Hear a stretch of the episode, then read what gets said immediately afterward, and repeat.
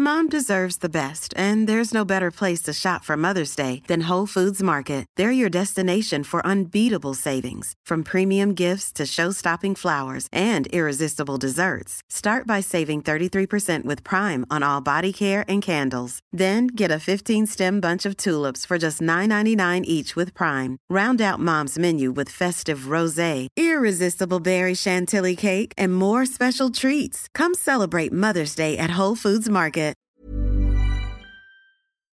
L'Entertainment Lab by Newton Studio, c'est le podcast 100% Brain Entertainment.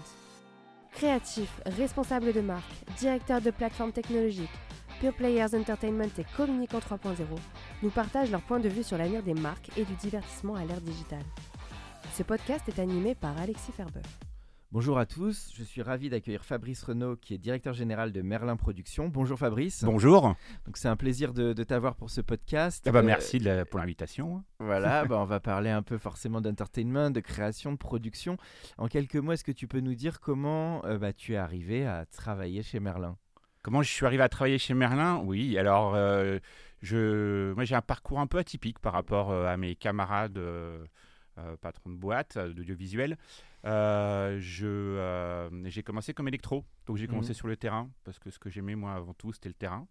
Et puis ensuite, euh, bah, je suis allé là où un peu le vent m'a porté et où le plaisir m'a porté. Pour moi, c'est hyper important. Euh, j'ai un, un bac, euh, j'ai pardon, j'ai un diplôme de droit. Je pourrais être avocat si je veux. Et puis en fait, j'ai tout plaqué parce que je voulais être électro. D'accord. Euh, donc voilà. Et C'est inédit. Oui, oui. Pourquoi d'ailleurs C'était une passion euh, de... liée à la lumière ou des gens que tu connaissais ou comment Bah, pff, non, en vrai, j'avais la passion de la série télé. Depuis tout le temps, je mate des séries télé en boucle. Donc, euh, et j'avais envie de travailler euh, à la télévision. C'était, mais j'avais zéro connexion, rien du tout. Moi, je suis breton. euh, je viens euh, du fin fond de la Bretagne, Quelle ville t'es Le en Conquet. Bretagne? Ah, le Conquet. près de Brest. Voilà. Et puis, euh, je suis arrivé sur Paris. Je connaissais personne, quoi. Et donc, ça s'est lancé comme ça. et je me suis dit, bon, bah, commençons là où on peut commencer, quoi. Et je me suis éclaté à la lumière comme électro. Et puis, petit à petit, voilà, j'ai bougé. Et j'ai fait un peu tous les métiers, assistant de prod, assistant monteur. j'ai été, voilà, après j'ai été directeur de prod. Euh, j'ai fait un passage chez le diffuseur parce que je voulais voir à quoi ça ressemblait du côté euh, D'accord. diffuseur. Quel diffuseur t'étais? Paris Première. Paris Première. Paris voilà. Première qui venait d'intégrer à l'époque le groupe M6. Donc je suis passé par le groupe M6. T'as pas fait Paris dernière, l'émission qui a marqué tellement Non, malheureusement non, j'aurais adoré. Ça c'était bien cette émission, elle avait beaucoup marqué je trouve. hein. Ah ouais ouais, non, c'était super. et, C'est des- euh, Il y avait des bonnes émissions, il y en a toujours, hein, des bonnes émissions. Paris Première, c'est toujours une chaîne de cœur pour moi. Ok.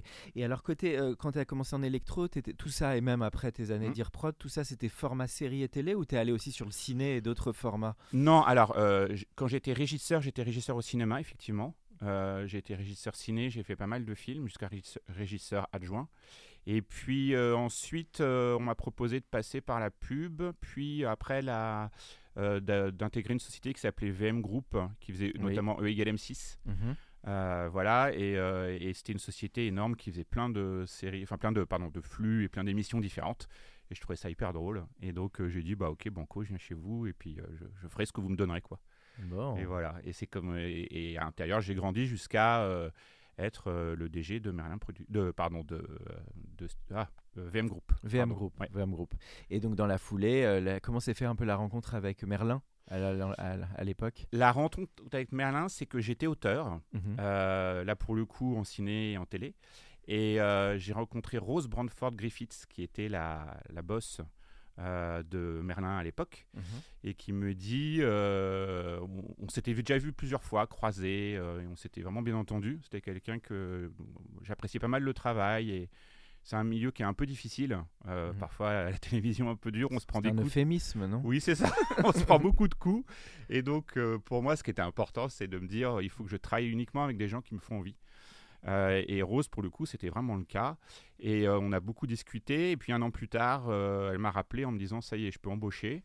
Rejoins-moi et viens t'occuper d'une série qui s'appelait Clem, qui était à Mhm. saison 6 et qui marchait énormément en termes d'audience, mais c'était l'arrivée des, des ménagères, des, de ce qu'on appelle maintenant les FRDA euh, de moins de Mhm. 50, les femmes responsables des achats. Et puis, on savait que se pointait aussi une autre cible commerciale qui était les 15-25, qui n'était pas Mhm. encore actée, mais voilà. Et sur ces chiffres-là, Clem marchait moyen. D'accord. Et Là, on est en quelle année euh, là euh, Euh, bah, c'est alors c'était la saison 6 et aujourd'hui on va sortir la saison 13. Donc Ok, euh, il y a c'était 7 ans à peu ouais. près, Ouais, donc 2016, euh, et ça veut dire que Clem est né à peu près en 2010. Ouais, c'est ça exactement. donc Exactement. Clem, qui est quand même une série marquante avec, euh, ah, bon, forcément l'associé à Victoria Avril, mais qui est pas, plus, je crois, plus trop là dans les derniers épisodes. Non non non mémoire. effectivement ouais. Et que j'aime beaucoup cette comédienne. Je fais une petite aparté qui m'avait euh, reçu au théâtre et que j'ai qui est une vraie actrice. Enfin, en tout Ah cas, ouais, j'avais beaucoup apprécié son franc-parler, sa passion. euh.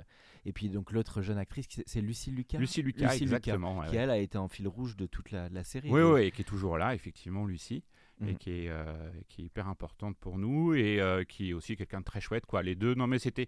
Quand je suis arrivé sur Clem au début, c'était vraiment une chouette famille, et, euh, et je m'étais dit, bon, oui, j'ai bien envie d'être intégré là-dedans, et ça me plaisait Bon. bien, quoi. Et puis voilà. Bon, et alors, donc, donc ça, c'est tout, tout, tout ton parcours. Et alors, pour arriver maintenant à Merlin, donc c'est une Mhm. société. Et puis, bon, alors, Clem, tu en as parlé, qui est un des programmes phares, mais peut-être parler du panel de projets ou la ligne éditoriale que tu vois pour cette société. euh. Oui, oui, il y a. euh, bah, donc, en fait, quand j'ai rejoint Merlin, bon, c'était Rose qui, était, qui en était euh, le boss. Euh, il y avait, on était très associés aux séries familiales. Et Rose avait envie un peu qu'on s'éloigne de tout ça.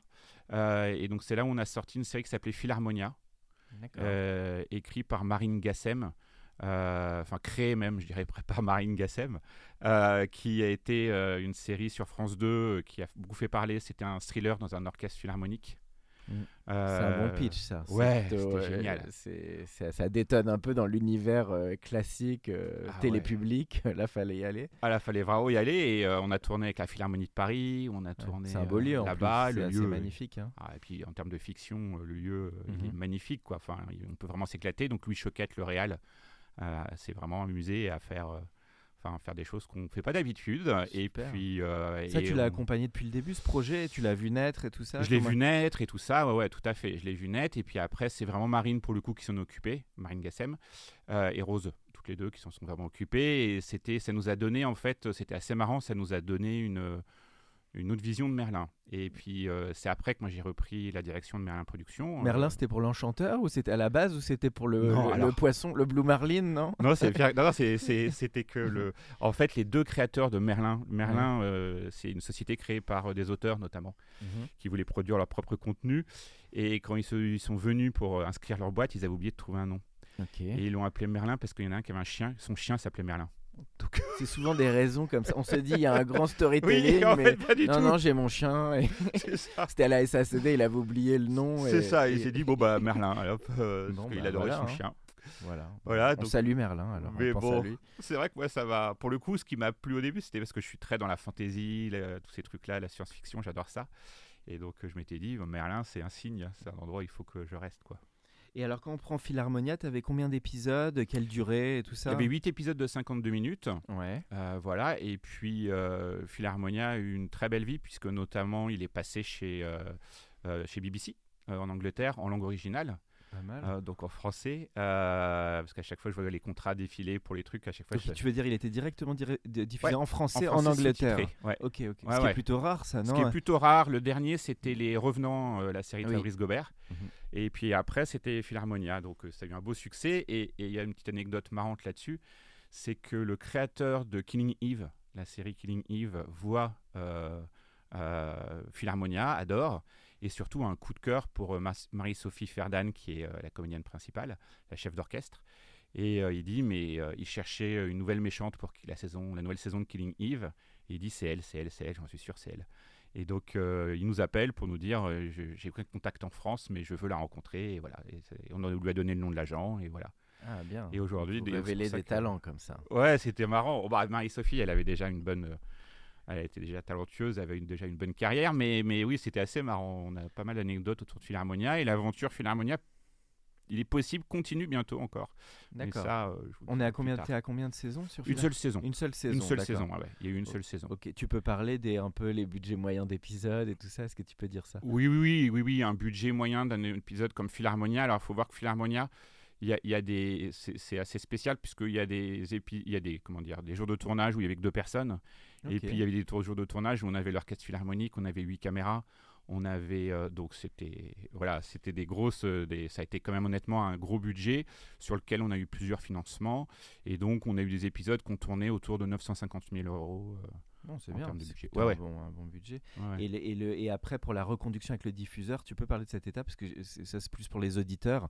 Quand on a un programme qui se lance et qu'après on veut convaincre d'aller sur une nouvelle saison, comment tu vois cette étape Est-ce que ça se prévoit dès le départ ou est-ce que ça se joue un peu tout au long de la diff avec les audiences ou... euh, Bah, ça, ça- alors, ça dépend vraiment de, de ce qu'on a, de ce qu'on a écrit, de nos envies du départ. Souvent, les, les mini-séries euh, se clôturent, c'est-à-dire que nous, on a un tueur qui est découvert à la fin.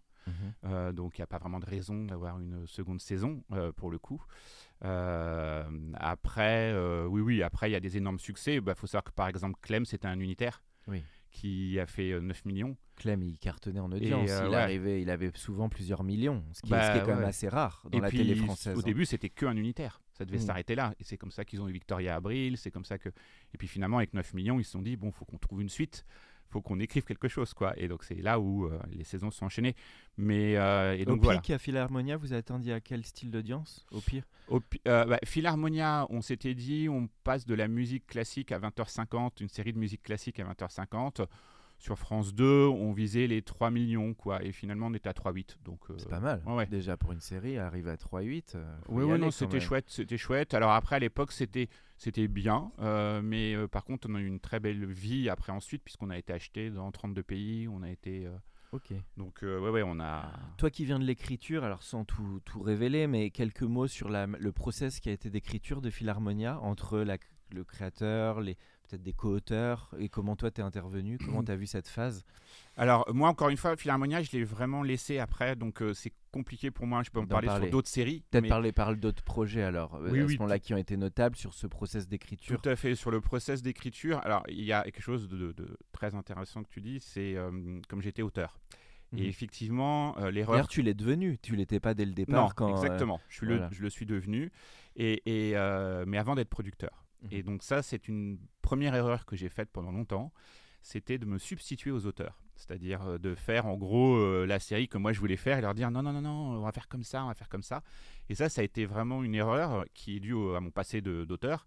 Euh, et, et donc aujourd'hui, j'ai vraiment appris depuis, je dirais, mais pas longtemps, hein, depuis 3-4 ans, 4 ans, que euh, j'ai notamment écrit des épisodes de Clem aussi à un moment. Ah, en plus. Ouais, voilà. Et, et depuis 3-4 ans, je me suis dit, euh, non, en fait, c'est pas comme ça qu'il faut faire. Euh, Faut les laisser libres. faut les ça laisser libres, c'est ça. Mm. Et puis, pas, et puis j'ai fait l'erreur dans l'autre sens, c'est que j'ai laissé les auteurs trop libres en me disant, moi, j'aimais pas quand les producteurs euh, me prenaient trop la tête.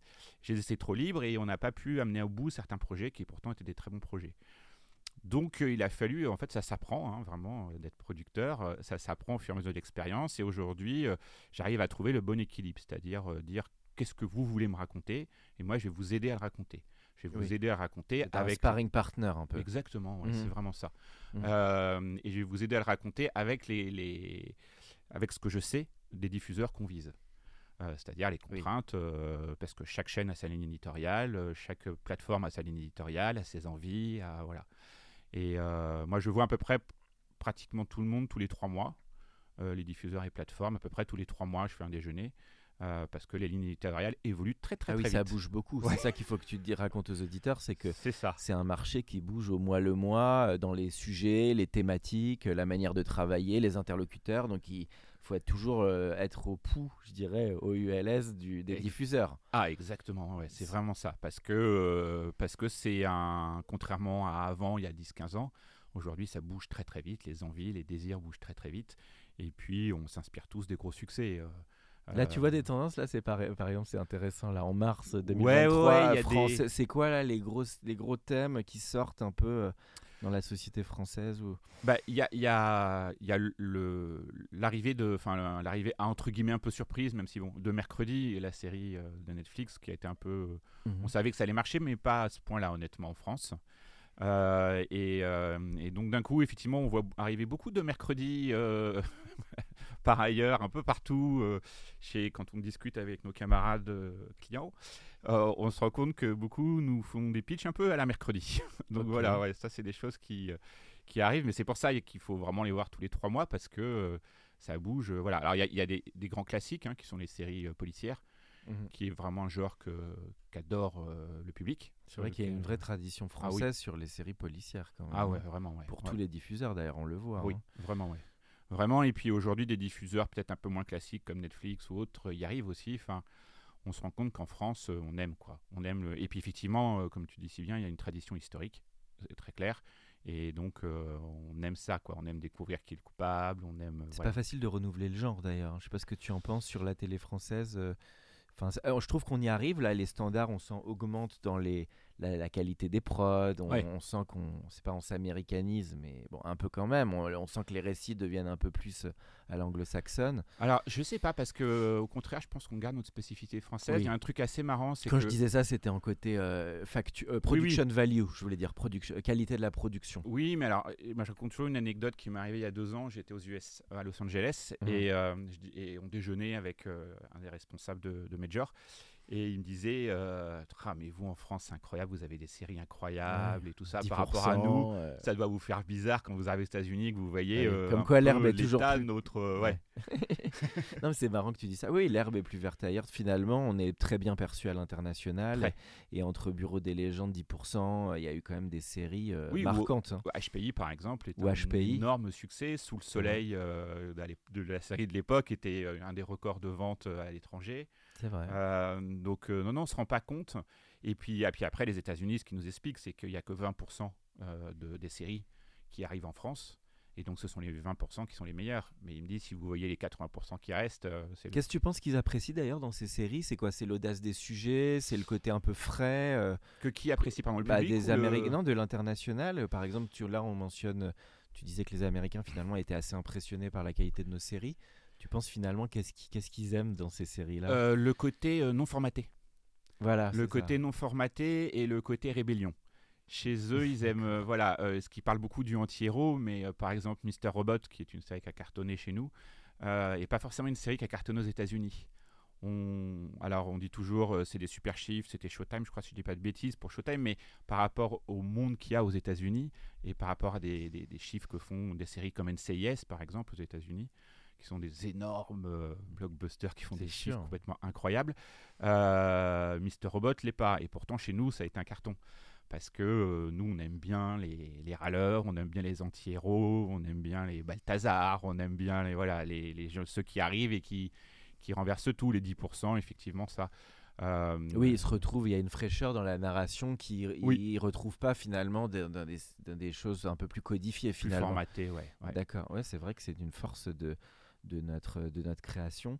Euh, donc pour revenir un petit peu à Merlin, donc c'est une société qui s'est développée autour de ces programmes, de des, quelques séries dont tu as parlé, qui a une cellule de dev, j'imagine, elle est structurée comme une boîte de prod. euh, Qu'est-ce qu'en fait sa Alors, spécificité, tu dirais? Nous, notre structure, elle est assez simple parce qu'en fait, on a, euh, une, ce- on a effectivement une unité de développement dans lequel euh, on, on, a, on profite. Alors, on fait partie d'un groupe qui s'appelle Media One et ça, c'est assez agréable parce que on a une veille assez puissante. Euh, donc, euh, toutes les semaines, on a un retour veille. Ah, la- C'est pas mal ça. Donc Ouais. la veille, c'est des gens qui regardent des programmes toute la journée et de l'étranger et qui nous disent tiens, il y a ça, c'est pas mal, allez-y et tout ça. Euh, et puis euh, et puis ensuite, on a aussi des scouts littéraires. Mhm. Quelqu'un qui s'appelle Gabriella qui s'occupe pour le groupe d'amener des bouquins. Donc euh, c'est pareil, on se dit tiens ce bouquin il est pas mal et voilà et on va on va optionner ce livre pour pouvoir l'adapter. Voilà. Aujourd'hui par exemple on a euh, le livre de Virginie Grimaldi qui s'appelle Le parfum du bonheur est plus fort sous la pluie. Mhm. Et Virginie Grimaldi, c'est une, euh, voilà, c'est, c'est la- l'auteure française qui vend le plus. Il y a plusieurs années, elle était même devant Guillaume Musso, devant voilà. C'est une auteure incroyable et qui écrit des livres qui sont magnifiques que moi je connaissais pas. Et j'ai connu par ça, quoi. Et donc on a eu un énorme gros coup de cœur euh, sur ce livre-là qui. C'est un gros plus, tu trouves, quand il y, a un- il y a un IP. euh, ah, tu vas nous dire pourquoi après, Ouais. mais quel, euh, tu trouves c'est un vrai plus vis-à-vis des diffuseurs quand tu as un IP et un matériau littéraire un peu costaud? Oui, il faut, euh, il faut rassurer. Moi, je dis toujours, c'est compliqué parce qu'on a trois clients. On a le diffuseur, le public et les, et les comédiens réels. Et c'est trois personnes à qui on doit plaire, à qui on doit amener un projet qui plaît. Et c'est vrai qu'une IP, euh, c'est rassurant. Euh, parce que c'est quelque chose qui a marché par ailleurs, Mhm. qui a déjà, euh, voilà. Alors un bouquin euh, qui cartonne, c'est euh, 800 000. Donc avec 800 000, effectivement, on on ramène pas, on, on garantit pas, voilà. Mais, mais par contre, on déjà a une bonne base. quoi. Ouais, mais voilà, c'est une bonne base. Mais derrière, il faut écrire une série qui soit quand même solide et costaud pour que, pour que les 3-4 millions autres puissent nous rejoindre. Euh, et, euh, et voilà, et donc, euh, c'est, mais c'est rassurant, effectivement, pour un diffuseur ou une plateforme. Une Mm. IP, ça a quelque chose de rassurant. Quoi. Qu'est-ce qui t'a touché alors dans le livre de Virginie? Ah, le sujet. dit, C'était. Ah ouais, le Dis-nous un petit peu le, le pitch. Le pitch, c'est un couple qui a un enfant et qui se sépare. Lui, il s'en va et elle, elle lui dit Je vais te raconter notre histoire parce qu'en fait, on peut pas se séparer. Et je vais te raconter notre histoire et tu vas comprendre qu'en fait, on était Ah. fait pour rester ensemble. C'est pas mal. Et, et, et Au moment où, euh, juste avant de se séparer. en juste fait. avant de se séparer, exactement. Et, et, et un rebondi, et le gros rebondissement du livre que je ne peux pas Ah raconter, oui, c'est que lui écrit juste une lettre en disant Il me semble que tu oublies un point très important. Voilà. Et Ah, c'est ce point pas mal. qui, d'un coup, change tout dans la série. Et c'est ce point, quand il est, qui est révélé, qui m'a fait pleurer. Quoi. Bah, dis Euh, donc, là, c'est- ça donne envie quand tu racontes Ah, comme ça. hein. C'est assez. euh, ça interpelle, on va dire. Mm. Et alors, euh, oui, donc euh, on revenons. Donc, oui, tu disais la structure de prod, cellule de développement, l'apport de. Media One, j'imagine, qui a amené une solidité bah, aussi Financière. euh, financière et puis un backup de fonction support avec ce que tu disais sur la veille, etc. Toi, finalement, qui commence à avoir fait pas mal de séries, tu- quel, quel est vraiment le nerf de la guerre? C'est, Tu trouves c'est, c'est, ce travail vraiment d'écriture, c'est ce lien au diffuseur, c'est Il y a le- un air de la guerre très important, c'est d'avoir une série récurrente. Donc nous, Mhm. chez nous, par exemple, on a deux unités Mhm. euh, qui sont chacun tenues par un producteur artistique. On a une unité euh, qui est tenue par Paul Schmitt, euh, qui fait notamment de la série et de la série récurrente. Et puis on a une autre unité qui est tenue par Claire Baudéchon, euh, qui fait les séries événementielles. Les séries événementielles, là, on, on- je sais pas si, enfin, on peut parler un peu finance. Ah vas-y, Ouais, ouais. vas-y, c'est intéressant pour que les auditeurs sachent les coulisses. C'est toujours bien d'aller dans des choses un peu pas en surface, je dirais. Non, mais donc ce qu'il faut savoir, c'est que euh, le nerf de la guerre, c'est d'avoir une série récurrente. Mm. Parce qu'une série récurrente, c'est de l'argent qui rentre régulièrement. Ça stabilise une société de Ça production. stabilise une société de production. On peut payer les salaires, mais à l'improduction, c'est 12 personnes. On peut payer les salaires de ces 12 personnes chaque année. Et voilà. Parce qu'il faut savoir que nous, on n'a rien, euh, contrairement à une société qui vend, euh, je sais pas, euh, des machines-outils ou du matériel agricole. Ou, euh, Mhm. Voilà, on n'a rien. Donc si on n'a pas de série, et j'ai zéro argent qui rentre, je paye pas de salaire. Donc le nerf de la guerre, le premier, le seul, le plus important, c'est d'avoir une série récurrente. Mhm. Et puis ensuite, une série événementielle. Euh, une série événementielle dans laquelle tout le monde va parler. Parce que Clem, on en a sa 13e saison. Honnêtement, quand, quand, quand je parle, en, quand je vais voir euh, tous les médias euh, pour les sorties d'une... Voilà, les médias se bousculent pas pour me dire Bah, parle-moi de. Clem. Voilà. Ils connaissent. Mais le public, l'avantage, c'est qu'ils Ouais, connaissent ça. bien. Alors le public connaît bien. Donc Oui, il résultat. faut amener de la nouveauté à un moment donné. C'est ça. Donc on essaye de trouver de la nouveauté, on fait venir des nouveaux comédiens, c'est là-dessus que ça marche. Mais voilà. Alors que par contre, quand on lance une série événementielle, on fait des couvertures de programmes, on fait des couvertures, euh, on, a de l'affichage, euh, on a des bandes annonces partout, on est invité partout euh, pour pouvoir Bien parler de sûr. cette série en télé. voilà, dans des émissions de- comme C'est à vous, dans des émissions, voilà. Donc euh, Ah, résultat. euh, Bah, événementiel et voilà. Alors forcément, je te pose la question, qu'est-ce qui fait qu'une série est événementielle et récurrente? Pour toi, évidemment, puisque c'est subjectif. Alors malheureusement, les séries événementielles sont pas souvent récurrentes. Donc les séries récurrentes, c'est des séries policières ou des séries euh, euh, familiales.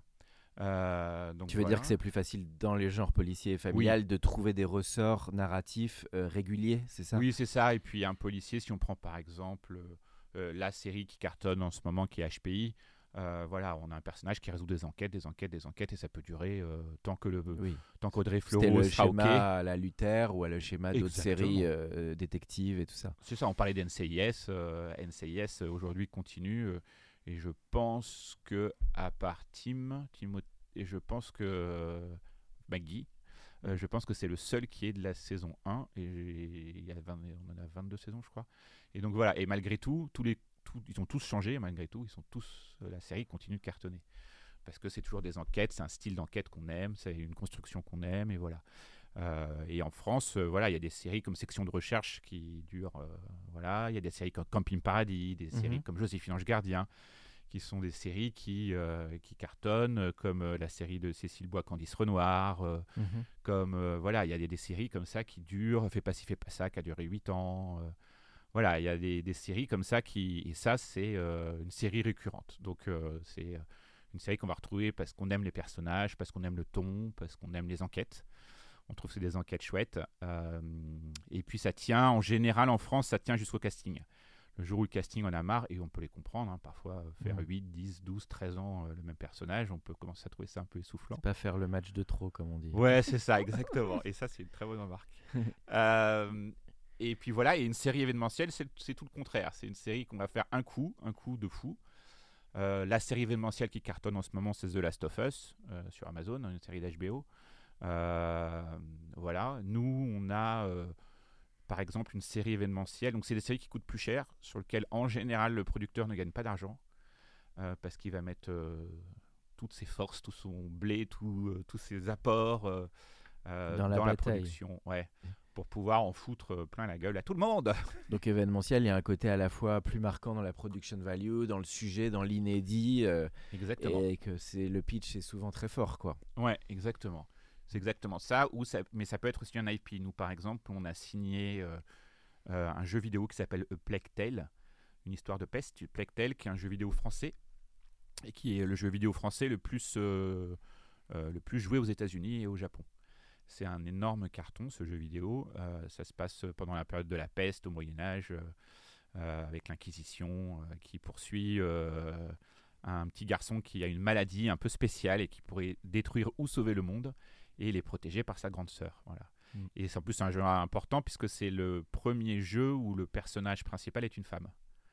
Sympa. Euh, et donc tous les joueurs jouent euh, une femme euh, qui est un peu badass, mais qui est pas que badass quoi, et qui sort un peu de toutes les euh, de tout ce que les Américains ont produit, un peu de, de- de femmes avec des formes complètement hallucinantes euh, qui n'existent pas dans la vraie vie. Nous, c'est une vraie femme euh, classique, euh, voilà, et qui se bat juste pour sauver son petit frère avec un enjeu à hauteur d'homme, mais par contre qui se bat contre l'Inquisition, contre les Anglais et contre surtout des hordes de rats qui euh, amènent la peste et qui, qui ont un- comment dire, qui sont un point important du jeu, voilà, et que nous on est en train d'adapter là, à l'heure qu'il est.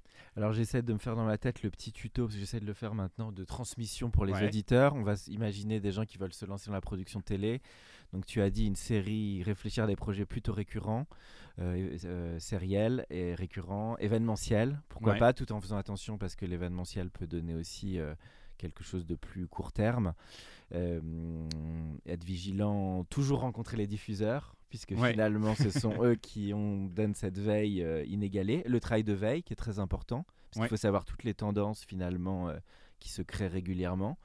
Euh, et puis après, tu as dit euh, trois publics. J'ai bien aimé quand tu as dit les trois Oui. publics, euh, à la fois le Trois diffuseur, Ouais. le public et les réalisateurs, euh, comédiens, comédiens, aussi, hein, ouais, les ouais. créatifs. Ouais. Et effectivement. Et euh, auteur, je dirais, enfin, enfin auteur c'est pas un public, l'auteur c'est celui qui est avec nous et qui. Et auteur, Ah, oui, qui est ton sparring, que plutôt sparring partner, Partner. que trop in- interventionniste. Euh, voilà. Et puis l'aspect euh, peut-être aussi euh, sur le financement, ce que tu dis. Alors là, c'est le dernier point du tuto qui est intéressant. C'est pour aller embarquer un diffuseur. Tu penses qu'il faut quel style de, de matériaux? Donc une bible, un premier épisode. euh, je sais qu'en a- France, il y a moins la culture du pilote qu'aux États-Unis. Oui, tout à fait. On n'a pas de pilote, enfin très peu, euh, euh, mais voire même pas du tout hein, en ce moment, parce qu'il y a les coûts. euh, créer un pilote, c'est un coût. Effectivement, aux États-Unis, c'est très. euh, C'est clé là-bas, non le Ah bah oui, c'est c'est c'est aux États-Unis, c'est. Tout se joue, je crois, sur le pilote. comme ça, ouais, voilà. C'est-à-dire qu'ils ont, il y, y a une saison, une saison, il y a un temps d'écriture dans l'année.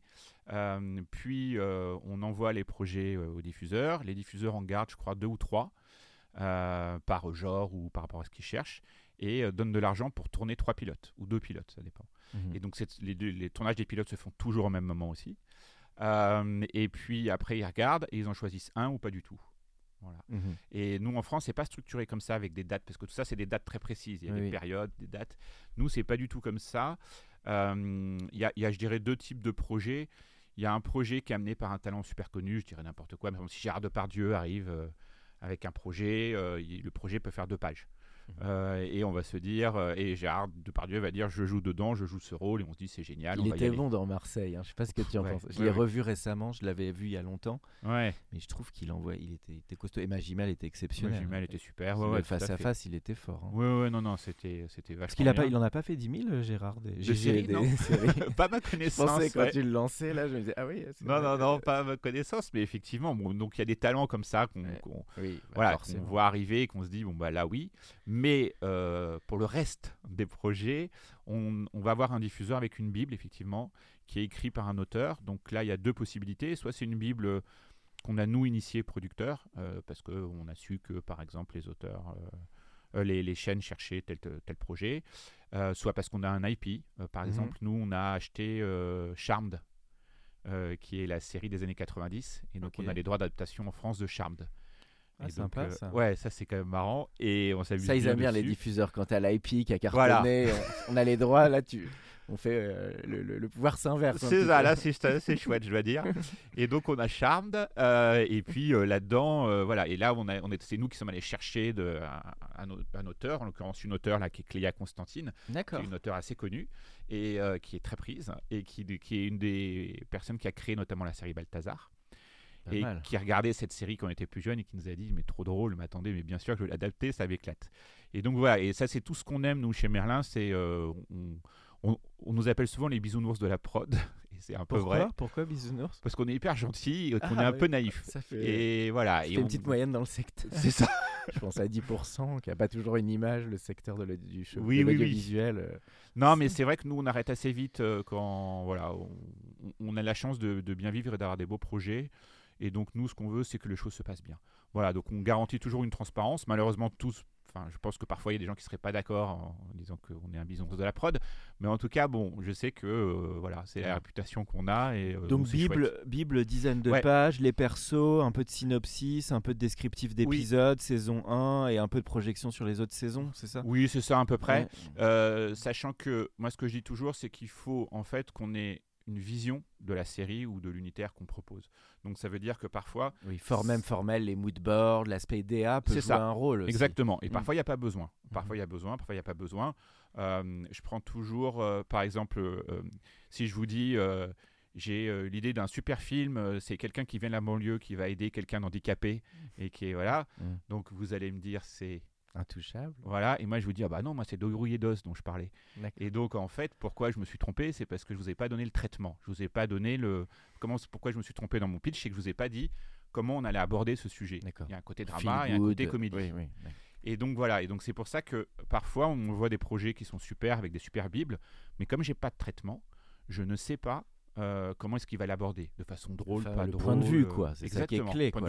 La, note d'intention et le style. euh, C'est ça. Et tu trouves le côté formel aussi joue? Parce que je pense à 10% où finalement euh, Clapiche il avait vachement amené aussi sur le générique, le style. Alors Oui. je sais pas comment était la Bible de 10%, mais j'imagine qu'on on sentait déjà cette vision euh, de Ah. Paris, de formel et tout ça. Ça Je tu l'as pas tout le temps, on l'a pas tout le saurais temps. pas ça. dire, mais on l'a pas tout le temps effectivement, parce Ouais. que parfois le simple genre suffit à lui-même, hein, dire euh, euh, on fait un polar thriller classique. euh, bah, voilà, euh, si par exemple je me positionne sur un meurtra euh, sur France Télé, qui sont quand même une collection qui cartonne, euh, là pour le coup, euh, c'est pas à moi d'imposer, c'est euh, tout est déjà codifié, donc euh, je vais respecter Oui, ce qu'on me là donne. t'es quoi. plus dans des codes. euh. Ouais. Alors Fabrice, je sais qu'il y a un sujet qui tient à cœur, qui est plus, on va parler, là je change totalement de sujet, on va passer, parler un peu de- d'éco-production. C'est vrai que c'est un thème qui est, est en train de, de- de devenir de plus en plus important. D'ailleurs, je vois qu'il circule pas mal en ce moment sur les réseaux sociaux. Ouais. Donc comment les productions demain bah, peuvent tenir beaucoup plus compte bah, des données environnementales, RSE, voilà, que ça soit dans la manière de fabriquer, les déplacements. euh, Donc euh, Oui. voilà. j'imagine avec ton parcours en plus régie électro, Ouais. tu dois savoir les, les rouages où on peut, on peut jouer. Quoi. c'est sûr. Mais euh, oui, c'est c'est un point qui est important pour nous depuis très longtemps. En fait, euh, on, on était un peu. euh, on n'était pas précurseurs. D'abord, on n'était pas les seuls. hein, Il y a plusieurs boîtes de prod qui sont précurseurs. Mais nous, on, est- on l'a été. C'est-à-dire que nous, on a commencé à éco-produire déjà il y a 5 ans. Euh, euh, nos séries sont toutes à 100% éco-produites. Alors, ça veut dire tout et rien en vrai. hein. Mhm. Euh, mais ça veut dire que c'est une nuée de petites choses qu'on fait qui nous fait baisser notre bilan carbone et, et, et qui a un coût. euh, Mhm. mais qui est un coût qu'on prend en charge euh, aujourd'hui parce que malheureusement, mais je sais qu'ils vont y venir, on a des discussions avec beaucoup de diffuseurs et de plateformes. Pour l'instant, euh, les diffuseurs et les plateformes ne nous aident pas, mais, mais euh, je Ah, sais c'est pas que- encore mis dans les codes, parce qu'on pourrait imaginer, je sais qu'aujourd'hui dans les entreprises, ça devient partie des services achats. Peut-être qu'à terme, ça va, être, euh, interne, ça va être pris en compte par les diffuseurs. tu penses? Exactement. Et aujourd'hui, ça l'est pas encore. ça, Aujourd'hui, tu- ça l'est pas encore. Je sais que plusieurs diffuseurs avec qui je discute euh, envisagent euh, d'y passer. d'y passer, Ils ils y euh, passeront, je pense. Oui, oui, c'est ça, de passer à 50-50. euh, il est normal que le producteur prenne aussi une petite charge, mais il est normal aussi que les, différents acteurs économiques de l'audiovisuel prennent aussi leur partie. Surtout que bah, ils, ils disent qu'ils éco-produisent, ce qui est vrai, puisque c'est nous qui. Mais voilà, mais sans prendre en charge le surcoût. Mais je sais que plusieurs plateformes et plusieurs euh, diffuseurs avec qui je dis- discute aujourd'hui sont intéressés par prendre en charge une partie du surcoût euh, que ça induit. Alors ça induit euh, quoi comme surcoût? Par exemple, euh, euh, sur un tournage, les comédiens n'arrivent pas tous à la même heure, ce qui est normal parce que euh, parce qu'il y en a qui tournent qu'à midi, d'autres qui tournent à 17h, Mm. d'autres qui tournent à On 9h du matin. ou déjà 7 les horaires euh, du, du. C'est ça. Et nous, au lieu de faire plusieurs allers-retours voiture, on demande aux comédiens d'être tous là prêts à 7h du matin. Et même celui qui joue à 18h. Et donc, on a un petit euh, minibus, minivan qui va venir aller chercher tout le monde. Et en allant chercher tout le monde, euh, résultat, euh, on n'a pas 10 euh, allers-retours en voiture, on n'en a qu'un seul avec un minivan. Et donc, évidemment, rien que ça, ça baisse notre. euh, C'est pas mal ça. voilà. On n'imprime plus non plus, par exemple. On a arrêté d'imprimer ce qu'on appelle une feuille de service. Oui. La feuille de Les service. fameuses feuilles de service. Voilà, ce qu'on donne à tout Ça, le monde. c'était le rituel, toi qui étais dans le monde de la Bah, prod. euh, Ah bah ouais. L'assistant réel qui arrive avec Ouais, sa absolument. feuille, Ah bah c'est clair, ça le petit café, la clope euh, le matin. Exactement. ça résume tout ce qu'on va faire le lendemain et ça permet à tout le monde de savoir à quelle heure ils arrivent et tout. Aujourd'hui, on l'envoie euh, sur, euh, on l'envoie par mail et on ne l'imprime pas. Euh, alors après, euh, on s'est rendu compte qu'aussi en envoyant par mail, parce qu'on évolue, euh, donc Mm. on s'est rendu compte qu'envoyer par mail, faire plein de mails, c'est Oui. pas bon non plus pour l'écologie. Et donc aujourd'hui, on est en train de, de créer une sorte de Dropbox euh, dans lequel on va mettre les feuilles de service. Il faudra aller les chercher, ce qui nous permet de diminuer le nombre de mails. Oui, c'est vrai que les Dropbox ou les outils collaboratifs peuvent Oui. permettre aussi de centraliser un peu plus les éléments. Exactement. Ça, je sais pas comment tu vois le monde. Est-ce que le monde de la prod est mûr là-dessus ou il Oui. est en train de se structurer autour de tout ça? Oui. Sur le mode gestion de projet, tu dirais? Vraiment, vraiment, on est en train de se structurer là-dessus. Alors moi, je le vois vraiment, euh, par exemple, sur Media One, euh, qui vient de sortir une charte RSE. euh, et euh, qui est très très importante euh, et ça y est qui, ça- qui, qui commence à s'impliquer donc Media One par exemple c'est c'est, euh, une soixantaine je crois de sociétés alors ça Oui, pour le c'est coup, je suis beaucoup, pas bon hein. mais, mais par contre je sais que c'est une vingtaine de sociétés de fiction audiovisuelle et donc euh, je si C'est déjà un bon observatoire de tous les process Ah bah ouais. euh, dans le monde de la prod, quoi. Et si déjà ces 20 sociétés de fiction audiovisuelle appliquent notre, la, la charte RSE à laquelle Merlin a participé, mais on n'est pas les seuls, hein, il y a d'autres boîtes comme Troisième œil qui ont participé, comme euh, enfin, voilà. Et, et, et si on participe déjà à tous et qu'on applique cette charte RSE, Ça va faire bouger les choses, quoi. bah, ça fait forcément bouger les choses. Et c'est là où je trouve la notion de groupe elle est importante. Il y a 3-4 groupes euh, qui se, qui se défendent le marché, euh, plus beaucoup, énormément de sociétés indépendantes, mais il y a 3-4 groupes. On se dit déjà que si ces trois groupes Ils sont ils sont sensibilisés. sensibilisés, c'est Ça déjà aide. voilà. Donc tu as dit là aussi mini tuto, donc tu nous as alors, arrivé, on- donc le gros groupe, euh, les- les- l'équipe technique et comédiens, enfin plus tu as parlé plutôt des comédiens, mais pourquoi Ouais. pas l'équipe technique de Mais l'équipe technique pareil. ouais. avec minivan. Euh, électrique le minivan ou pas? C'est un Alors, plus? Électrique le minivan, mais ça dépend où on tourne. Ça dépend. Euh, voilà, quand on est en Paris région parisienne, c'est assez c'est assez simple. Sinon non, c'est pas si facile que ça encore. D'accord, ok. Tu as dit ensuite euh, bah, les, les éléments euh, de, de communication, plus centralisés sur une Dropbox euh, et de peut-être essayer de limiter un petit peu les mails. Qu'est-ce que tu. En bon, électricité, il y a des lampes à basse tension. Alors voilà, alors on ça, arrête hein. les groupes électrogènes, on fait plus de groupes électrogènes. Ça, ça doit être dur pour les chefs. op. Ils arrivent, ils peuvent réussir à trouver des solutions. tu penses en basse tension, c'est ça? Oui, oui, c'est ça, ouais.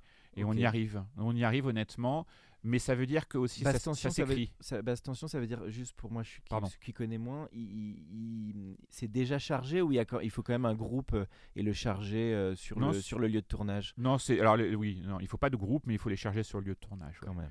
et ou le charger le soir chez soi ou le charger donc c'est c'est des choses qui sont plus euh, ouais qui sont qui sont quand même beaucoup plus complexes à s'organiser et puis ça s'écrit aussi là euh, sur par exemple sur Plectel on, on travaille beaucoup avec un réel qui s'appelle Mathieu Thury qui est euh, très là-dedans qui est un réel de cinéma à la base euh, qui est très là-dedans euh, et, euh, et il est très interventionniste là-dessus. Euh, donc ça s'écrit. Euh, euh, donc ça veut dire qu'il y a des plans où on sait qu'on ne peut pas les faire par exemple. Donc on va Mhm. pas les écrire. Ah, parce qu'on peut intéressant. pas les faire sans euh, voilà.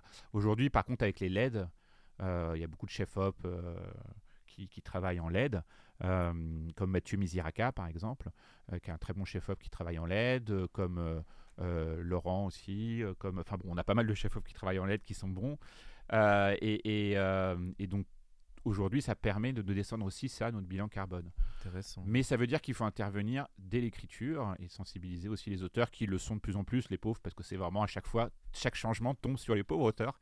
Et donc on essaye quand même Ça de va, les ils aider, écrivent euh, plutôt sur ordi que sur papier quand même. Ouais, c'est ça. Ils écrivent sur ordi, on l'envoie sur ordi. Et maintenant, en plus, ça pour le coup, les diffuseurs, on leur envoie par mail. On n'envoie pratiquement plus de projets papier. On n'envoie plus de. Voilà. Tablette, ça devient de plus en plus fréquent, je trouve, sur les tournages pour visionner les rushs, etc. Ouais. de- D'être un peu plus sur des usages numériques? Oui, notamment les scripts travaillent beaucoup sur tablette aujourd'hui. Il y a il a plus beaucoup de scripts qui travaillent en. Parce que les scripts, faut savoir, elles prennent par exemple beaucoup de photos. Et puis elles écrivent beaucoup et tout ça. Et là, aujourd'hui, avec les tablettes, c'est très pratique. Ah elles prennent leurs photos. les et, petites euh, annotations. Elles font des annotations dessus. Ouais, ça, ouais. c'est pas mal. Et après, tout ce qui est. Alors, moi, il y a un truc qui m'a toujours frappé, mais j'ai ton avis là-dessus, c'est la gestion des rushs. On est encore au disque dur et on trouve c'est des coûts qui peuvent être non négligeables sur les tournages. Comment tu vois ce sujet de gestion des, des contenus finalement? Oui. Comment ça se gère, vous, à votre niveau? Et est-ce que tu penses qu'il y a des nouvelles solutions qui peuvent être un petit peu plus agiles? Il y a des solutions qui peuvent être plus agiles, c'est-à-dire faire venir la, le montage euh, sur le tournage. Euh, pour éviter d'avoir effectivement euh, à transporter tout. Après, aujourd'hui, un disque dur qui se transporte par train, par exemple, nous on a tourné un E0 pour M6 euh, dans le sud de la France, à Marseille et à Aix-en-Provence, et on avait des, des assistants qui faisaient des allers-retours en train. Bon, ça, ça nous permet d'avoir un bilan carbone assez euh, cool. Et, euh, et effectivement, euh, mais on est toujours sur disque dur. Après, on espère un peu que l'arrivée de la fibre. il est incontournable aujourd'hui le disque dur. C'est très compliqué en cloud ouais. d'aller faire tous ces rushs sur les clouds. C'est compliqué. Alors on y arrive en, pour ceux qui ont la fibre, mais il faut, enfin c'est très compliqué. C'est très très long. Ouais, très très long, très complexe. Et puis il faut savoir que le producteur, donc qui est moi par exemple, on a souvent sur le tournage, nous on a des directeurs artistiques ou producteurs artistiques. Mais par contre, quand j'ai deux trois tournages en parallèle, bah, évidemment je peux pas être partout. Et donc je reçois les rushs en même temps que le diffuseur. Je reçois les rushs le, le lendemain matin. Et on discute avec euh, chaque diffuseur euh, de, des rushs qu'on a vus. On est trop sombre, pas assez sombre. euh, euh, dis donc, ce comédien, il faut le pousser un peu. ce comédien, au contraire, est génial. C'est fou cette scène auquel on pensait. euh, voilà, euh, Oui, c'est bien d'avoir un petit débrief sur le tournage jours, pour, ouais. euh, pour anticiper la, la post-production. exactement. Le, bah, Fabrice, super pour cette petite page verte, je dirais, de- de- du, du podcast. On arrive sur la toute fin du podcast. Alors, une petite question personnelle que Ouais. je pose en général aux invités, c'est plus tes goûts en termes de création? Alors, c'est variable, hein, donc pas forcément de la. Ou si peut-être une ou deux top 3 séries quand même, tu vas nous dire, parce que. Euh, Hors, hors évidemment tes productions, mais des séries qui t'ont vraiment marqué. Et puis peut-être un ou deux films, ou une lecture, une musique, euh, ça peut être une BD aussi. Voilà, enfin des créations qui t'ont marqué, euh, je dirais plus en tant que lecteur, spectateur ou euh, auditeur. Ou... Bah, la, la- la- je dirais la première création qui m'a marqué étant ado, donc c'était celle qui m'avait fait, où je me suis dit, mais il faut que je fasse ce, métier, mais c'est trop bien, c'était Code 9 Docteur. Ah oui, quoi. What's up, euh, Doc? Ouais, Ah oui, et ça a marqué cette série. hein. j'adorais, c'était Growing Pains en anglais, et j'adorais cette série, et j'étais comme un fou, et, et c'est ça qui m'a lancé sur toutes les séries, euh, les années coup de cœur, euh, les Mhm. années, enfin voilà, et donc j'ai toujours regardé les, des séries euh, Dawson, euh, Mhm. One Tree Hill, euh, enfin j'ai j'ai bouffé de la série comme un malade. Beverly Hills aussi. Beverly Hills, j'étais un gros fan de Beverly Hills. Ouais, d'accord. Gros Plus que fan. Friends et tout ça. T'étais Friends ou Alors j'étais Friends aussi, si si j'étais Friends. Euh, j'ai participé d'ailleurs à un podcast qui s'appelle Central Podcast sur Friends. C'était un qui est quiz. génial. ouais, c'est génial. C'est ils prennent un épisode et ils le développent euh, Ok. en disant pourquoi ça a changé notre vie à nous. C'était marrant. D'accord. Euh, donc voilà, et si, si, j'adore, j'adore les séries. Donc euh, je suis à la fois des séries très populaires. Là, le dernier coup de cœur que j'ai eu, c'était The Last of Us, Mhm. qui a été une énorme claque pour moi, que j'ai regardé au début très professionnellement parce que je voulais savoir avec euh, notre série euh, Tale co- comment ils ont euh, travaillé euh, l'adaptation d'un jeu vidéo mythique en série. Pour moi, c'est un succès. Un- Qu'est-ce qui t'a plu le plus dans cette série, toi? Bah alors, du, du regard, il y a un regard professionnel et un regard perso. Mhm. Euh, je dirais le regard professionnel, c'est à quel point ils ont bien adapté le jeu en le respectant. Par exemple, il y a, sans spoiler pour ceux qui ne l'ont pas encore vu, mais il y a, il y a un mode de jeu qui est sniper. euh, Mhm. où le, le- le personnage principal dans le jeu a un mode sniper dans lequel il bute les sortes de zombies qu'il y a euh, pour pouvoir sauver euh, la fille qui transporte. Et, et ils ont réussi à le, re- à le remettre dans le jeu sans que ça touche à rien. Quoi. Enfin, ils ont réussi à l'intégrer, et ça, je trouve que c'est complètement hallucinant. Ils ont réussi à l'intégrer dans la story, pas mal. sans que ça. Et, et- et pour ensuite, et après, pour le regard perso, c'est la trajectoire de ces deux personnages euh, qui sont deux personnages abîmés et détruits, et qui n'ont euh, pas forcément envie d'être ensemble, et qui vont être ensemble. Et je trouve que c'est non manichéen, ultra réaliste. Euh, euh, voilà, c'est magnifique, c'est très bien joué. Enfin, c'est voilà, c'est magnifique. Bon. Et après, je dirais les deux autres séries qui ont été. Ces deux, deux séries Apple TV qui ont été pour moi des coups de cœur. C'était Ted Lasso, qui est sur la bienveillance, comment on, Mhm. on travaille sur la bienveillance et comment voilà, et qui est à la fois drôle et à la fois euh, très bien écrit. Il y a la nouvelle saison qui, une saison 3 là qui sort. Euh, voilà, Ted Lasso, pour moi c'est. euh, et puis en termes d'écriture, c'est-à-dire qu'on va jamais là où on croit qu'on va aller. Ils nous tendent la main sur des personnages, voilà. C'était, je peux faire juste un petit parallèle parce que j'adore ce parallèle, c'est que il y a une nouvelle écriture qui est arrivée, notamment qui a été posée avec Sex Education. Avant, quand on écrivait un personnage, il fallait d'entrée de jeu qu'on voit à quel point le personnage était complexe et, Mhm. et plein et plein de choses et de contradictions, ce qui, ce qui nous fait construire nous. Sex Education a fait le contraire. Ils ont commencé par monocaractériser un personnage et puis après lui donner de la profondeur. Mhm. Voilà. Et Ted Lasso, c'est ça. Ted Lasso, il pose tous les clichés. Donc on se dit, ouais, d'accord, j'ai compris où ça va. Et ça ne va pas du tout où on pense aller. Et on se prend claque sur claque. C'est en écriture. des fausses c'est- pistes. Ah, c'est que des fausses pistes, mais c'est de la comédie familiale. hein. C'est de la comédie familiale. Et on se dit à chaque fois, ouais, d'accord, ce personnage-là, il va faire ça. Pas du tout. Ok, la- l'action, il nous mène là-dessus. Pas du tout. C'est voilà, pour moi, c'est une claque. Et la dernière claque, c'était euh, The Morning Show Mhm. sur euh, donc avec, pareil une série Apple TV qui est une série complètement incroyable et qui parle de toute l'ère euh, MeToo et de comment est-ce qu'on en arrive là, mais du point de vue masculin aussi. Comment est-ce que euh, et Ah, là, je dois la voir celle-là. Tu la conseilles? C'est une Ah super ouais, série. celle-là c'est C'est qui euh, le showrunner la de Morning saison Show? 1, je sais plus qui est le showrunner on, dessus. on étudiera. Mais la saison 1 de The Morning Show, même la saison 2 pour moi, mais je sais qu'il y a- c'est plus. Mais la saison 1 du Morning Show est un, un comment dire. En plus, je, je les ai appelés en plus parce que je trouvais que c'était tellement bien produit. Euh, et donc c'est produit, c'est écrit et c'est joué et c'est réalisé de manière complètement hallucinante. C'est euh, très fort. Quoi. ah ouais, c'est c'est niveau d'excellence. c'est une référence de toutes les nouvelles séries qui doivent arriver quoi. Tu crois qu'ils intègrent beaucoup plus le collectif que les Français le, dans l'écriture? Parce que c'est vrai que l'écriture, euh, finalement, il y a un côté, on- souvent l'image qu'on a sur les anglo-saxons, c'est ce côté extrêmement collectif de l'écriture. Oui, alors il y a le collectif, nous on, on le met quand même pas mal en place aussi, le collectif. Maintenant, euh, ils ont un système de, de parrainage, c'est-à-dire que c'est des auteurs qui sont seniors et Oui. qui parrainent des auteurs juniors. Et qui sont producteurs avec le système du Et showrunner. qui sont euh, producteurs, voilà, qui deviennent ensuite producteurs et tout ça. Donc en fait, on est très dépendant, beaucoup plus qu'en France, du showrunner, qui en fait, on a l'impression qu'il y a beaucoup de monde, sauf qu'en fait, tout dépend de ce showrunner et c'est la direction que lui va donner dans lequel tout le monde ferme sa gueule et le fait. Nous, en France, on est un peu plus euh, dans le conflit, un peu plus râleur, et, euh, et résultat, ça fait des choses bien. Souvent, ça peut faire des mais il choses peut bien. manquer un. Est-ce qu'il peut du coup manquer un peu de point de vue créatif? Parce que c'est vrai que le, le showrunner, il est vraiment côté création. Oui, oui. Il n'est pas que côté prod. Non, Est-ce que ça, c'est ce qui fait que on, parfois il Alors, ça nous, on a change des- quelque chose par non, rapport parce que à la nous, on fabrication a l'arrivée des directeurs artistiques, on a l'arrivée des directeurs artistiques et l'arrivée des, producteurs artistiques. Oui, ou directeur de collection aussi. directeur de hein. collection, exactement, en écriture. Euh, et, et donc, euh, ça, c'est pas mal. Ça, c'est pas mal et on en a de plus en plus de bons. Donc, euh, ça devient vraiment intéressant, quoi. Ok, super. Et bah top. Alors, toute dernière question, Fabrice, c'est celle que je pose en général. Bah, tu l'as un peu commencé à répondre, mais le, le conseil que tu donnerais à un ou une jeune qui veut se lancer en production de série, euh, voilà. En production de série, euh, alors, si vraiment on est jeune, c'est de commencer à faire tous les métiers. C'est-à-dire, si on a dit Mhm. entre 18 et 20 ans, commencer à faire un peu tous les métiers pour essayer de comprendre un peu comment tout ça marche. Euh, et je parle vraiment là à ceux qui n'ont pas de réseau, euh, comme Mhm. moi, qui sont arrivés de la Bretagne et sans Mhm. réseau. Euh, c'est une bonne école, en fait. Voilà. Euh, ensuite, pour ceux qui sont déjà un peu dedans et tout ça, c'est avoir une série, aller chercher une série récurrente. Voilà. Quand on a une série récurrente, après, pff, voilà, tout reste roule et voilà. Puis ensuite, avoir une ligne éditoriale forte. Nous, on en a deux, puisqu'on a Paul et Claire qui chacun donne leur ligne éditoriale.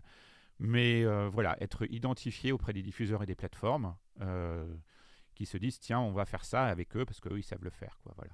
Super. Bien, merci beaucoup, Fabrice. C'était un grand plaisir de t'avoir au micro du, de l'Entertainment Lab. Bah, merci beaucoup, merci de m'avoir invité. C'était un bon plaisir de parler un peu de tout ça. C'était vraiment Super. chouette. Merci beaucoup. Pour ceux qui sont encore avec nous, merci de nous avoir écoutés. Pensez à aller mettre une note au podcast dans la section notes et avis sur Apple Podcast. Cela nous ferait énormément plaisir et nous permettrait de continuer à faire grandir ce podcast consacré au Brain Entertainment. À bientôt pour un nouvel épisode. Mom deserves the best, and there's no better place to shop for Mother's Day than Whole Foods Market. They're your destination for unbeatable savings, from premium gifts to show-stopping flowers and irresistible desserts. Start by saving 33% with Prime on all body care and candles. Then get a 15-stem bunch of tulips for just $9.99 each with Prime. Round out Mom's menu with festive rosé, irresistible berry chantilly cake, and more special treats. Come celebrate Mother's Day at Whole Foods Market. Planning for your next trip? Elevate your travel style with Quince. Quince has all the jet setting essentials you'll want for your next getaway, like European linen, premium luggage options, buttery soft Italian leather bags, and so much more. And is all priced at 50 to 80% less than similar brands. Plus, Quince only works with factories that use safe and ethical manufacturing practices. Pack your bags with high-quality essentials you'll be wearing for vacations to come with Quince. Go to quince.com/pack for free shipping and 365-day returns.